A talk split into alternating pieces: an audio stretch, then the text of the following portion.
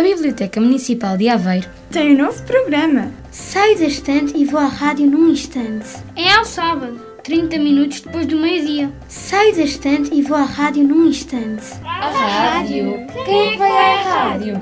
Vai o livro, a Rádio Soberania. Olá, bom dia a todos. O meu nome é David e estou aqui na Biblioteca de Aveiro para ler a história O Urso Adora as Abelhas. É o dia de sorte do urso. Ele encontra um pote grande cheio de mel saboroso e devora-o com entusiasmo. Mas muitas abelhas furiosas juntam-se à volta do urso. Nós trabalhamos muito para fazer esse precioso mel e agora já não há. Sabias que temos de visitar 4 milhões de flores para fazer um quilo de mel?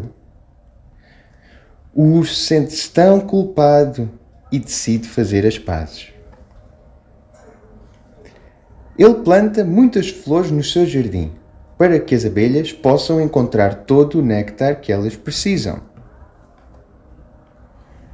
O urso cria uma horta também. Os seus amigos voadores vão adorar todos os vegetais floridos. Quando tudo começa a crescer, muitas abelhas vêm visitar. O urso está tão feliz, pois o seu plano funcionou.